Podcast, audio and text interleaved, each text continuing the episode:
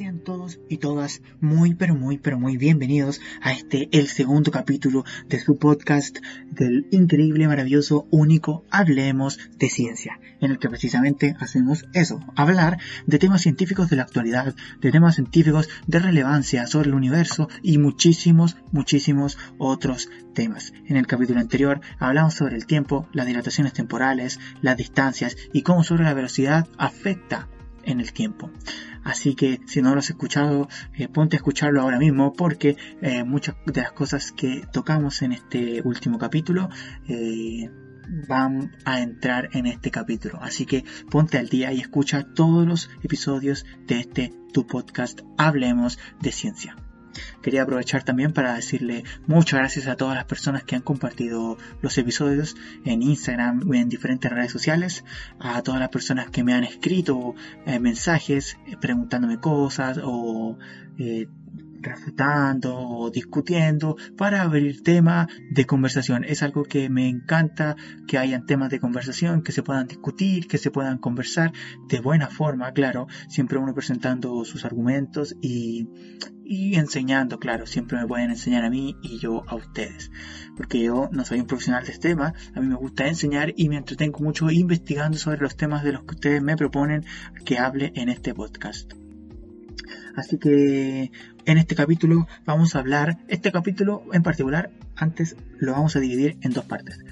Yo tenía pensado hablar sobre el sistema solar en este capítulo, pero eh, que mi intuición me dice que lo tengo que dividir en dos partes. En esta primera parte vamos a hablar exclusivamente del Sol, nuestra estrella. Vamos a hablar de cómo se comporta, de lo que pasa dentro del Sol y cómo afecta en nosotros el Sol. Así que eh, eh, para que pongan harta atención porque tiene que ver mucho con lo que viene después. Así que en el próximo capítulo vamos a hablar de la Tierra, de las lunas, de los otros planetas. Así que para que ustedes estén muy atentos a la próxima parte de este capítulo, que no es el próximo capítulo. El próximo capítulo tengo pensado hablar un poco sobre lo que es el 5G eh, y las nuevas tecnologías que van a salir hoy en día, cómo afectan a nuestra salud. Y vamos a hablar un poco de la biología y un poco de física y química le vamos a meter en el próximo capítulo explicando un poco de los temas. ¿Serán peligrosas? ¿No serán peligrosas? Bueno, si quieres saberlo, ponga mucha atención en el próximo capítulo de este podcast, tu podcast, Hablemos de Ciencia. Bueno, sin más preámbulo, eh, vamos a comenzar este nuevo episodio, el episodio número 2 de este podcast, así que hablemos de ciencia. Bueno, el episodio eh, de hoy, bueno, tiene que ver mucho con el sistema solar, cómo se comporta y, qué es eh, lo que contiene. El Sol es nuestra estrella. Como muchas de las estrellas que hay en el cielo cuando miramos de noche, el Sol también es una estrella. Sí, así que, pero es una estrella que se ve de día, obviamente. Vamos a empezar con las cosas básicas eh, que sabemos sobre el Sol. ¿A qué distancia se encuentra el Sol de nosotros? Bueno, el Sol se encuentra a una distancia de 150 millones de kilómetros de nuestro planeta. Para las personas que les interese la astronomía y quieren entrar en este mundo, 150 millones de kilómetros son exactamente una unidad astronómica. Bueno, las unidades astronómicas son una unidad de medida que se ocupan, bueno, la he visto yo en aplicaciones para las constelaciones, la he visto en libros, etcétera, y así, en páginas de, Instagram he visto que ocupan unidades astronómicas para, para definir distancias entre la Tierra y, otras, y otros astros o entre diferentes astros. Así que es importante que sepan, una unidad astronómica son 150 millones de kilómetros, la distancia que hay de la Tierra al Sol. Bueno, si el ser humano fuera capaz de una u otra manera, claro, eh, de captar toda la energía que el Sol irradia solamente en un segundo, sería suficiente para sostener las necesidades de todo el planeta durante los próximos 500 millones de años. Así como lo escuchaste. La energía que irradia el Sol es tanta, tanta, tanta, solamente en un segundo, que nos podría eh, sostener durante muchísimo, muchísimo tiempo. Y es que el Sol es gigantesco en comparación a nosotros. Imaginemos que si el Sol fuera del tamaño de una sandía, una sandía más o menos grandota, Bueno, la Tierra entonces estaría a unos 43 metros de esta sandía, orbitando, claro, y necesitaríamos una lupa para verla. Así que el Sol es, gigantesco en comparación a la ínfima Tierra. Pero para conocer el Sol más de cerca, para conocer cómo funciona y cómo se comporta, vamos a ir allá mismo. Así que prepárense porque vamos a hacer nuestro viaje astral, nuestro viaje cósmico, nuestro viaje espacial de este capítulo. Pónganse entonces sus trajes espaciales, unos trajes especiales para soportar eh, temperaturas altísimas. Así que imagínense, cierren los ojos nuevamente en este capítulo, hay que imaginar harto. Así que imaginen que se ponen, bueno, su traje espacial para soportar inmensas temperaturas. ¿Qué sería lo que, lo que veríamos cuando llegásemos a las proximidades del Sol? Bueno, por todas partes estallarían burbujas de plasma. Serían como unas inmensas burbujas que después explotan y se transforman como en unas olas gigantes, como en un viento tal vez. Imagínenselo.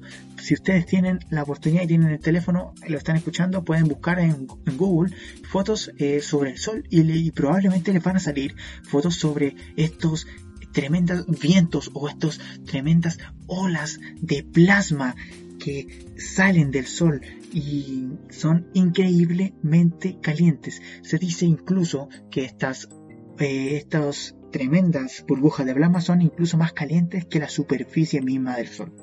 Bueno, son miles de millones de toneladas de materia a temperatura inimaginables que salen desprendidas eh, del Sol.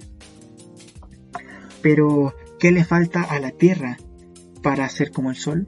¿Por qué eh, la Tierra no es una estrella? ¿O qué hace que una estrella sea una estrella en sí? ¿De dónde nace su energía? ¿Y por qué tiene que extinguirse en algún momento? ¿Por qué una estrella tiene que morir? Para responder todas esas preguntas es completamente necesario que nos dirijamos a un lugar muy remoto en el, en el Sol. Sería su centro su centro que está a más de medio millón de kilómetros bajo su superficie. Bueno, a modo de comparación nuevamente, la distancia que separa eh, nuestro centro en la Tierra de la superficie serían unos 6.500 kilómetros. Bueno, en comparación con el Sol que sería más de medio millón de kilómetros, inmensamente gigante. Bueno, toda la materia que respiramos, Toda la materia que vemos, tocamos, percibimos, detectamos, incluida la materia que contiene tu cuerpo, está hecha de átomos. Quiero que se detengan aquí un poco y imaginen eso, que todo está hecho de átomos. Imaginen que pueden sentir los átomos en la cara o que pueden sentirlos cuando respiran. Imagínense que pueden sentir los átomos en su propio cuerpo. Los átomos son las piezas con las que se construye todo. Todo en el universo está hecho de átomos. Son los ladrillos del ego, por decirlo así, de nuestro entorno. Claro que los átomos no son rectangulares como las piezas del Lego, sino que son más bien redondeadas. Bueno, consisten en un núcleo denso con forma, bueno, con, forma, imagínenselo con una forma como una pelota, con forma de balón, y alrededor de esta pelota, a la que llamamos núcleo, giran diminutos y lejanos electrones. Lejanos en el sentido, bueno, atómico, de lo pequeño. El núcleo y el electrón están muy lejos en este sentido. Entonces, así los átomos se pueden eh, clasificar por tamaños. El más diminuto ha sido bautizado como ya lo saben ustedes, ya lo saben todos, el mismísimo hidrógeno. El hidrógeno es el más diminuto de los átomos. Bueno, y el que le sigue sería del, de, los de, menores tamaños, sería el helio. Bueno, estos dos en conjunto bueno, estos dos átomos en conjunto constituyen aproximadamente el 98% de toda, toda la materia de la que tenemos noticia en el universo conocido es increíblemente mucho. O sea, casi todo está con eh, hidrógeno y helio. O helio, tal vez. Bueno, pero eh, es muchísimo también es una porción menor de lo que fue en el pasado. porque se cree que hace unos 13.800 millones de años estos dos átomos sumaban casi el 100% de toda la materia conocida. Por ejemplo, el nitrógeno, el carbono, el oxígeno y la plata son átomos que no son ni hidrógeno ni helio, y esos átomos existen hoy. Entonces, podríamos decir que aparecieron después, muchísimo después. ¿Cómo aparecieron estos átomos? ¿Cómo? Bueno, entonces hay que entrar en un interior de una estrella para descubrirlo. Vamos a entrar al Sol. Bueno, en el interior del Sol, las temperaturas aumentan cada vez que te adentras más. Cada vez que te adentras más, eh, las temperaturas alcanzan números inimaginables. En el núcleo, en el núcleo del Sol, ya están bordeando las temperaturas de los 16 millones de grados centígrados y puede que mucho más. Aquí abundan los átomos de hidrógeno por todas partes, está llenísimo de átomos de hidrógeno, aunque la energía circundante los ha despojado de todo. Eh, los han perdido, han perdido a sus preciados electrones.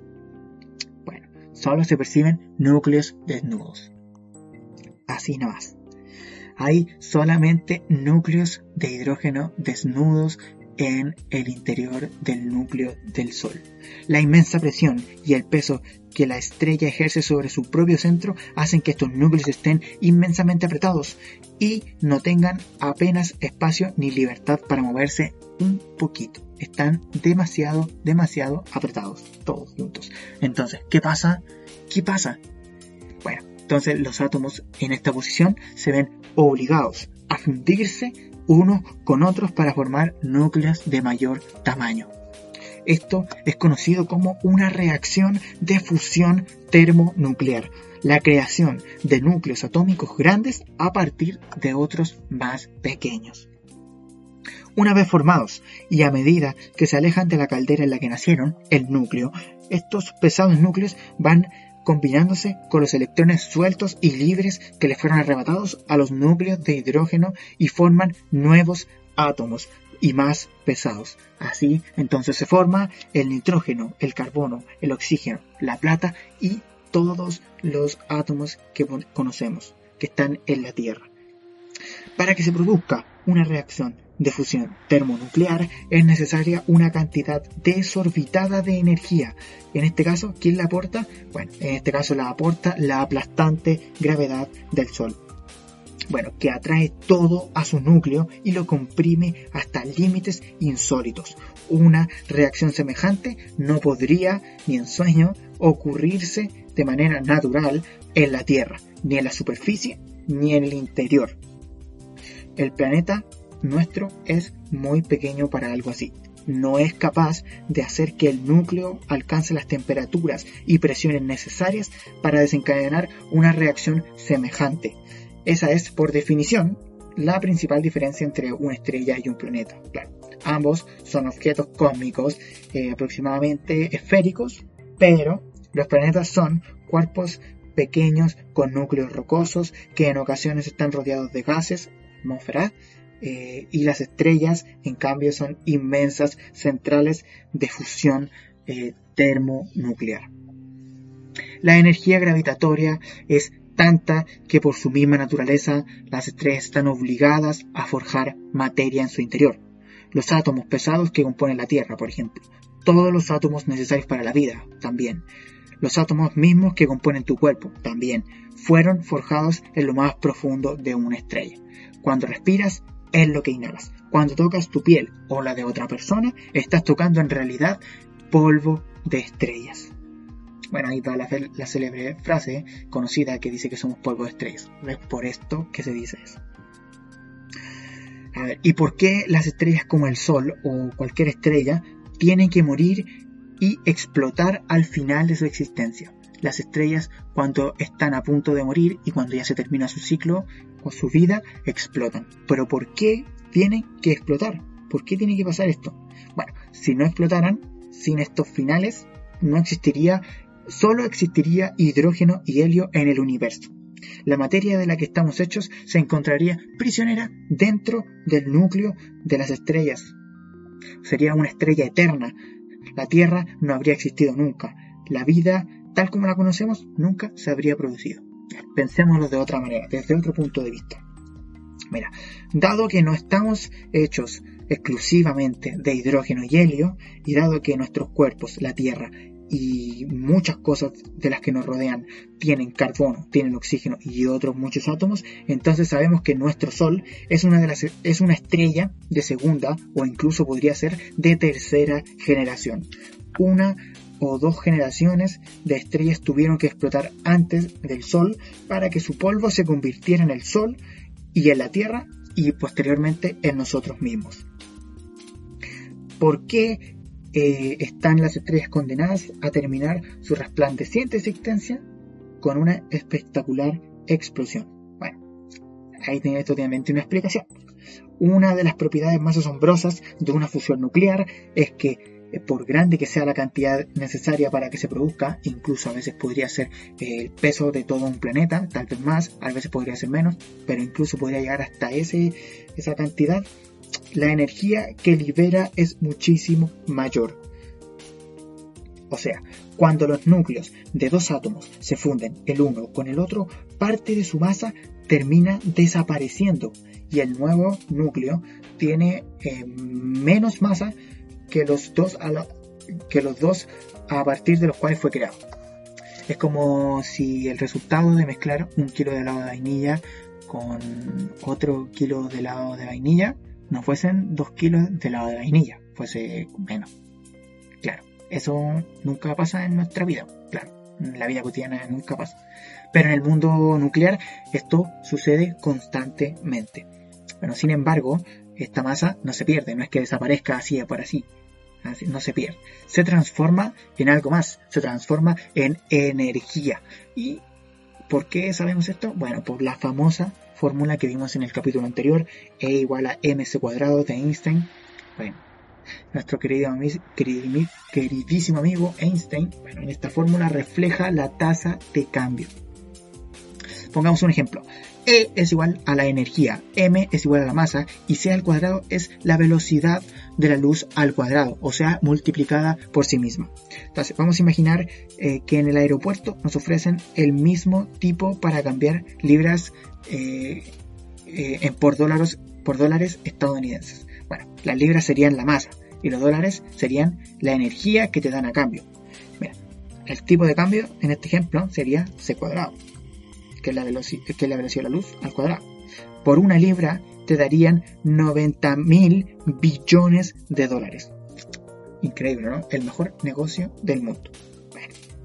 La masa que falta en cada reacción de fusión nuclear es muy pequeñita, muy pequeñita. Pero en el centro del Sol hay tantos átomos fusionándose al mismo tiempo, a cada segundo, a cada instante, que la energía que liberan es increíblemente inmensa, inmensa, inmensa. Bueno, entonces esta energía tiene que ir a algún sitio. Entonces sale eh, desprendida, sale en dirección al espacio, lejos del núcleo del Sol. Eso fue lo que vimos cuando entramos al Sol. Exactamente eso fue lo que vimos. Y sale en todas las formas que puede. Claro, ahí está de por qué vimos estos, estas burbujas de plasma tan increíbles. Al final, la energía de esta fusión equilibra la gravedad que atrae todo hacia el núcleo de la estrella, lo cual estabiliza su gran tamaño. De no ser por ello, y si la gravedad fuera la única fuerza presente en una estrella o en el Sol, el Sol se encogería, porque no hay nada que controle que le haga una contra a la gravedad. Bueno, la fusión nuclear emite una tremenda cantidad de luz y partículas, que hacen que todo lo que lo rodea se transforme en un reluciente caldo de núcleos y electrones que llamamos plasma. El plasma es un estado de la materia, tal y como lo es el estado sólido, líquido, gaseoso, el plasma también es un estado de la materia. Bueno, este, este estallido de luz, calor y energía es lo que hace que las estrellas brillen. Ahí está la razón de por qué una estrella brilla. Ahora tienen ustedes el conocimiento en la mano. El Sol, al ser una estrella, no es una enorme bola de fuego. Eso hay que tenerlo súper claro. el Sol no es una norma de bola de fuego que está en el, en el cielo, que vemos nosotros. Porque el fuego necesita oxígeno y aunque el Sol genera un poco de oxígeno eh, junto con otros elementos pesados, en el espacio exterior no hay oxígeno libre en cantidades suficientes, como aquí, para alimentar una llama. Sé, por mucho que intentemos eh, prender un fósforo o prender un encendedor, nunca se va a prender. El Sol no es más que una reluciente bola de qué? De plasma, nuestro nuevo estado de la materia que hemos aprendido. Bueno, es una gran cantidad de mezcla de electrones con átomos despojados de algunos de sus electrones o átomos a los que se le han arrebatado todos sus electrones y, y.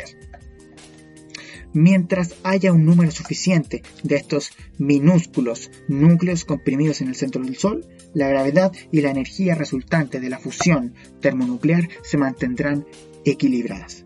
Entonces nosotros tenemos muchísima suerte de vivir cerca de una estrella que está en este estado semejante, en esta edad semejante en donde la gravedad y la energía de la fusión termonuclear se entienden súper bien. Si nuestro Sol entonces no se encontrara en este estado, nosotros claramente no estaríamos aquí. Entonces, el Sol tiene que morir en algún momento. Entonces, eh, no siempre mantendrá este estado de equilibrio. No se puede mantener este estado de equilibrio eternamente. Entonces, el núcleo de nuestra estrella algún día va a agotar su combustible atómico y entonces, bueno, va a cesar el impulso hacia el exterior que se encuentra en competencia con la gravedad. La energía de la fusión termonuclear va a cesar. Entonces, la gravedad se va a imponer firmemente contra esta energía, lo que desencadenará la secuencia final de la vida de nuestro Sol y de cualquier estrella el Sol se encogerá muchísimo debido a la gran gravedad y ganará una densidad en una gran densidad hasta que se desate una nueva reacción de fusión termonuclear que va a ser la reacción eh, última. No no tan última pero es la reacción definitiva. Es esa la palabra clave. En esta ocasión no va a ser exactamente en el núcleo, sino que va a ser más cerca de la superficie, bueno, esta reacción no se va a equilibrar a la gravedad, sino que la va a superar y en creces, muchísimos creces. Entonces la superficie del Sol, bueno, se va a ver afectada claramente y hacia el exterior y la estrella, nuestro Sol, se va a empezar a agrandar y va a crecer muchísimo, se va a colocar roja y va a crecer, se dice, se piensa que hasta la órbita de Marte. O sea, que cuando el Sol se acabe y tenga que crecer hasta, esta, hasta estas dimensiones, nosotros vamos a morir con él. Claro. Eh, en, el Sol va a esparcir por el espacio todos los átomos que ha forjado a lo largo de su existencia y en el, el mismo tiempo va a crear algunos más, obvio.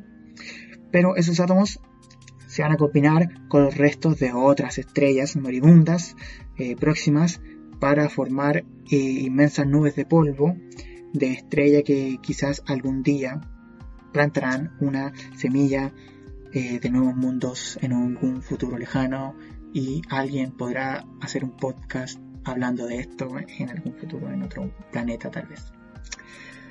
Así que eso, el Sol va a estallar en aproximadamente 5.000 millones de años. Así que nosotros no tenemos que preocuparnos de nada. Podemos dormir tranquilo por mientras. Faltan 5.000 millones de años para que algo así pase en nuestro sistema solar. Así que podemos estar tranquilos. Y bueno, espero que les haya gustado.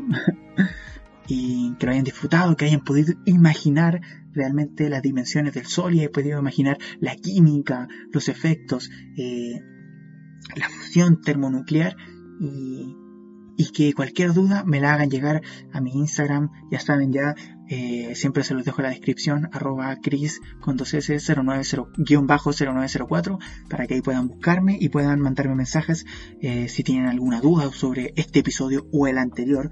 Eh, cualquier duda la voy a estar respondiendo, voy a estar atento a sus mensajes.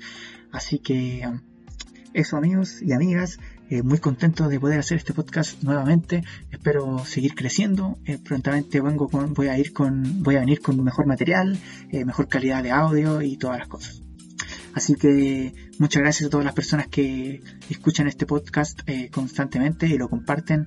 Los quiero un montón, un abrazo a todos y nos vemos.